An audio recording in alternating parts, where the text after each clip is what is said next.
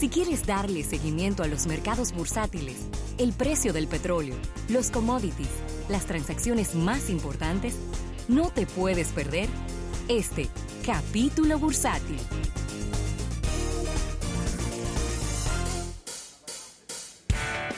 Bien, vamos a agradecer a nuestros amigos del Banco Popular, Banco Popular a tu lado siempre, y agradecer a Seguros Universal.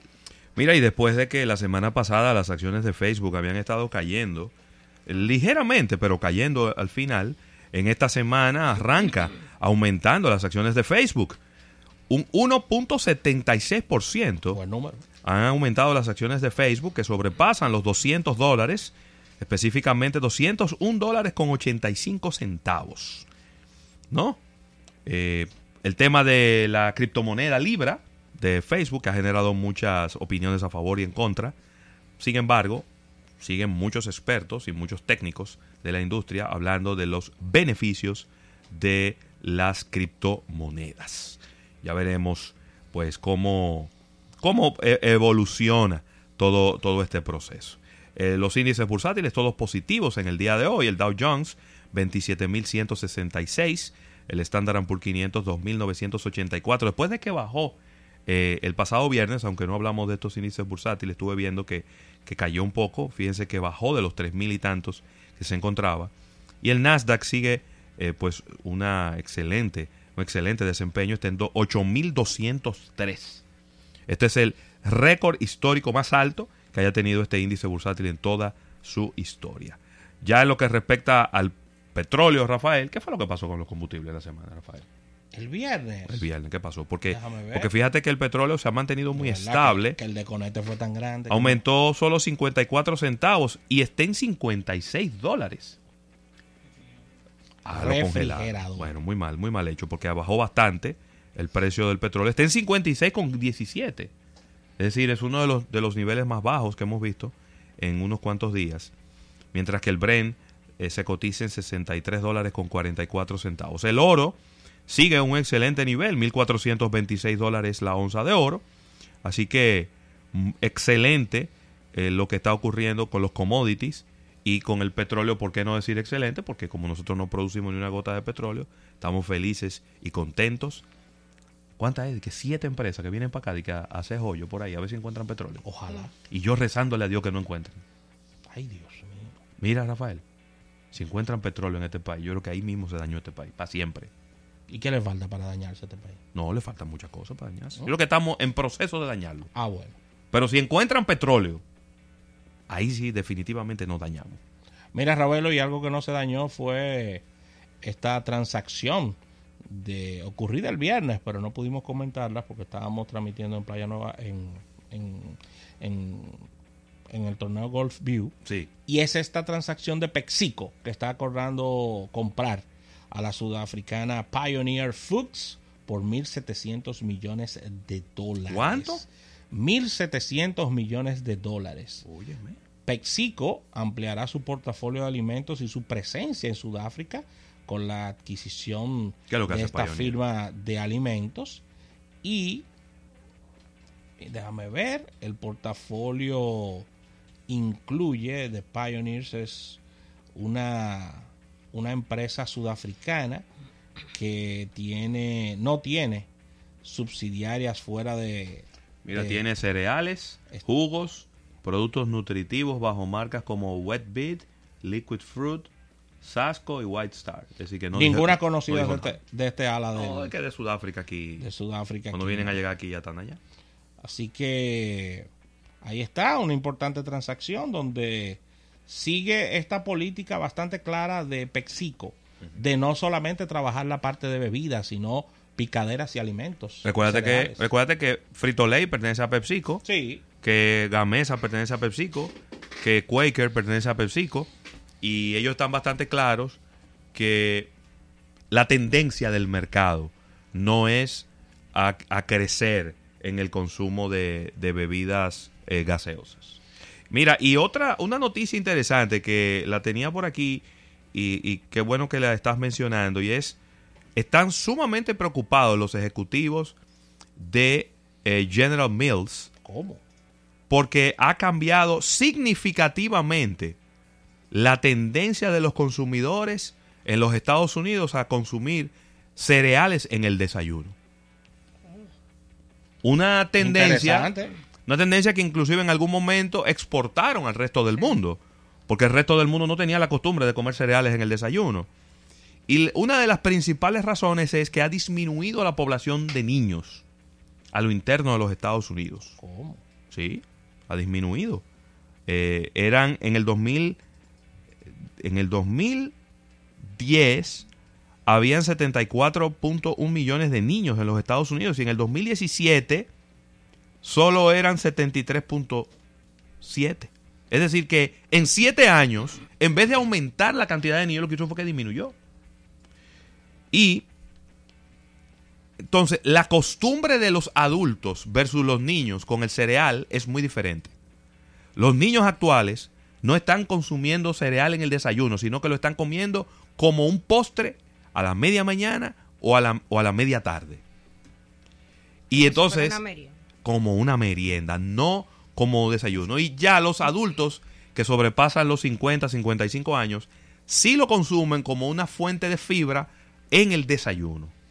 Entonces ellos tienen las, las parábolas encendidas, las antenas prendidas, viendo hacia dónde es que se está moviendo el consumo del desayuno en este momento en las nuevas generaciones, en los millennials y en los centennials, porque de ahí depende el ingreso de la empresa. Recuerden, General Mills, creo que más del 30%, sí, más del 30% de la empresa son cereales. Exacto. Luego está yogur, como otra categoría bien importante de ellos, pero el tema de los cereales es sumamente importante. Mira, y malas noticias para los amigos de Brasil. Y es que la tasa de inversión, de inversión extranjera en Brasil, se sitúa en la menor, de menor nivel en los últimos 50 años, a verlo. Eso es grave, ¿eh?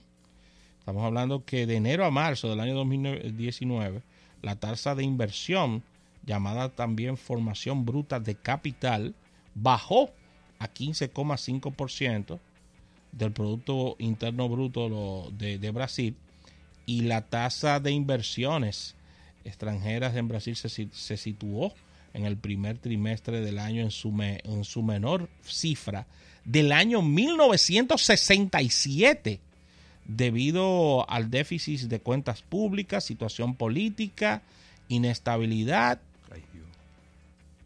Bueno, detallar todo lo, to- todo lo que está aquí nos llevaría un bastante rato. Así que de enero a marzo del 2019, la, la tasa de inversión ha bajado brutalmente, lo que lo coloca en los montos más bajos de los últimos 50 años, de acu- de acuerdo a este reporte hecho por la Oficina Nacional de Estadística de Brasil. Y las tasas de inversiones van muy mal por la inestabilidad del país, Ravelo. Así que mucho camino que recorrer por parte de la economía brasileña con todos estos escándalos, Ravelo. Eh, el, el- el candidato quizás preferido de la, de la población preso. Muchas situaciones en Brasil, ¿eh? muy complejo el panorama sociopolítico y económico de este país. Y tú sabes lo que dicen los inversores extranjeros cuando ven ese tipo de cosas. No vamos para allá. A Mira, y, y finalmente, y después de una movida magistral ¿Qué pasó? de Disney y de Marvel, Avengers Endgame se convierte en la película más recaudadora en la historia del cine. Ellos hicieron un movimiento que le quedó genial. Movimiento genial. Que creo que pudiéramos ponerle un aterico. Yo también. Pudiéramos ponerle un aterico ¿Un aterico a qué? a ese, a ese número. Claro, porque tuvieron que reeditar la película. Tuvieron que hacer otra película. Sí, claro. Tuvieron que ponerle unas escenas. No es la misma película. No, no es la misma No es la película. misma película. Yo Yo le yo le pusieron un aterico a eso. Ajá. Yo opino lo mismo que tú. Esa Sí. marca debe llevar un aterico porque no, es con la, no fue con la misma película. Es verdad.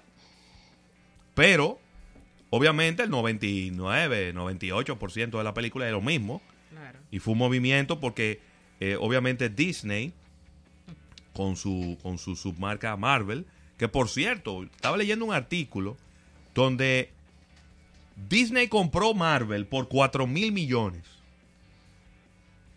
Eso fue en el 2009. Diez años más tarde, le ha sacado 18 mil millones de pesos. Ese, De dólares. ese, ese Roy ha dado. Entonces, este es como la cerecita del pastel de todo lo que ha logrado Disney con Marvel, que ha sobrepasado a Avatar como la película más recaudadora de todos los tiempos en su decimatercero fin de semana de, es- después de haber sido estrenada.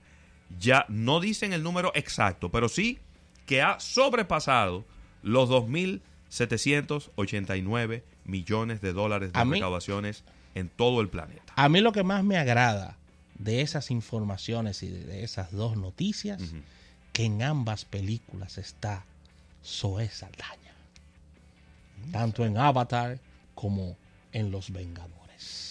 ¿Sabe que se, que se dice de que, que fue con la que menos maquillaje hubo que usar. Pero bueno, ese es otro tema. No, ay No Dios tenemos- mío. Y- pero ella es verde. ¿Eh? Porque en una de... No, pero vamos por pintura. ¿Eh? No, pero, no, pero. Tú me disculpas. Ajá. Tú me disculpas. Pero no fui yo que lo dije. no está bien. Eso fue el TMC. Independientemente del tema del maquillaje. No, ella brilla. Yo la, no, yo la encuentro a ella preciosa, no sé tú. La encuentro a ella No, preciosa, ella no, Zoe. Ella no es preciosa. Para mi para gusto. su color, para No, su color. gusto, Muy linda. Preciosa es una cosa, ella es linda. Ella es linda. Pero no preciosa. Zoe. Pero no preciosa. Y Mira ese momento cuando ella mandó a prender ese aire en el Teatro Nacional. Sudadita. Se vio exótica ella. ¿Te acuerdas de eso, Erika? Prendan el aire, por favor, que lo estamos cocinando. ¿Cómo, cómo olvidarlo? ¿Eh? ¿Cómo olvidarlo? Mira, Ravelo, ya, ya para cerrar por mi parte, Erika. Otro lío se ha armado en Inglaterra. ¿Con qué? Porque el ministro de Finanzas británico dijo que si Boris Johnson es nombrado primer ministro, él va a ¿Y renunciar. qué fue? ¿Que se quitaron una novia estando chiquito? ¿Eh? Y anunció ahí mismo, armó un chisme él y dijo, yo voy a renunciar y van a renunciar dos funcionarios más que lo van a decir más adelante. Pero claro, pero eso es lo que... ¿Eh? ¿Qué tú, qué tú pensabas? ¿Que eso no venía? Acuérdate, bueno, tú lo has dicho aquí mil veces, Boris Johnson es uno de los radicales más radicales que Sí, hay en el ala radical de los radicales del Reino Unido. Exactamente. Es decir, él, él es todo lo contrario de lo que ha sido el Reino Unido los últimos 100 años. Exactamente. Entonces, si ese señor es el primer ministro, ahí hay mucha gente que no está de acuerdo con nada de lo que él ha pensado en toda su vida. Y son del mismo partido. Sí. Y son del mismo partido, porque es el mismo partido que está en el gobierno. el mismo partido. Así que imagínate tú. No, Eso no. viene siendo como como Donald Trump Ay, Dios, y el fallecido y el fallecido Qué alivio. no y el fallecido héroe norteamericano The Last American Hero el Claro. fallecido eh, coronel McCain. McCain que eran del mismo partido pero eran totalmente opuestos los dos Sí. No, que Trump sigue discutiendo con él después que se murió. después que se murió Después de muerto siguen peleando. Sí. Ay, Dios mío. Bueno, con esta información cerramos este capítulo bursátil dando las gracias al Banco Popular a tu lado siempre y agradecer a Seguros Universal.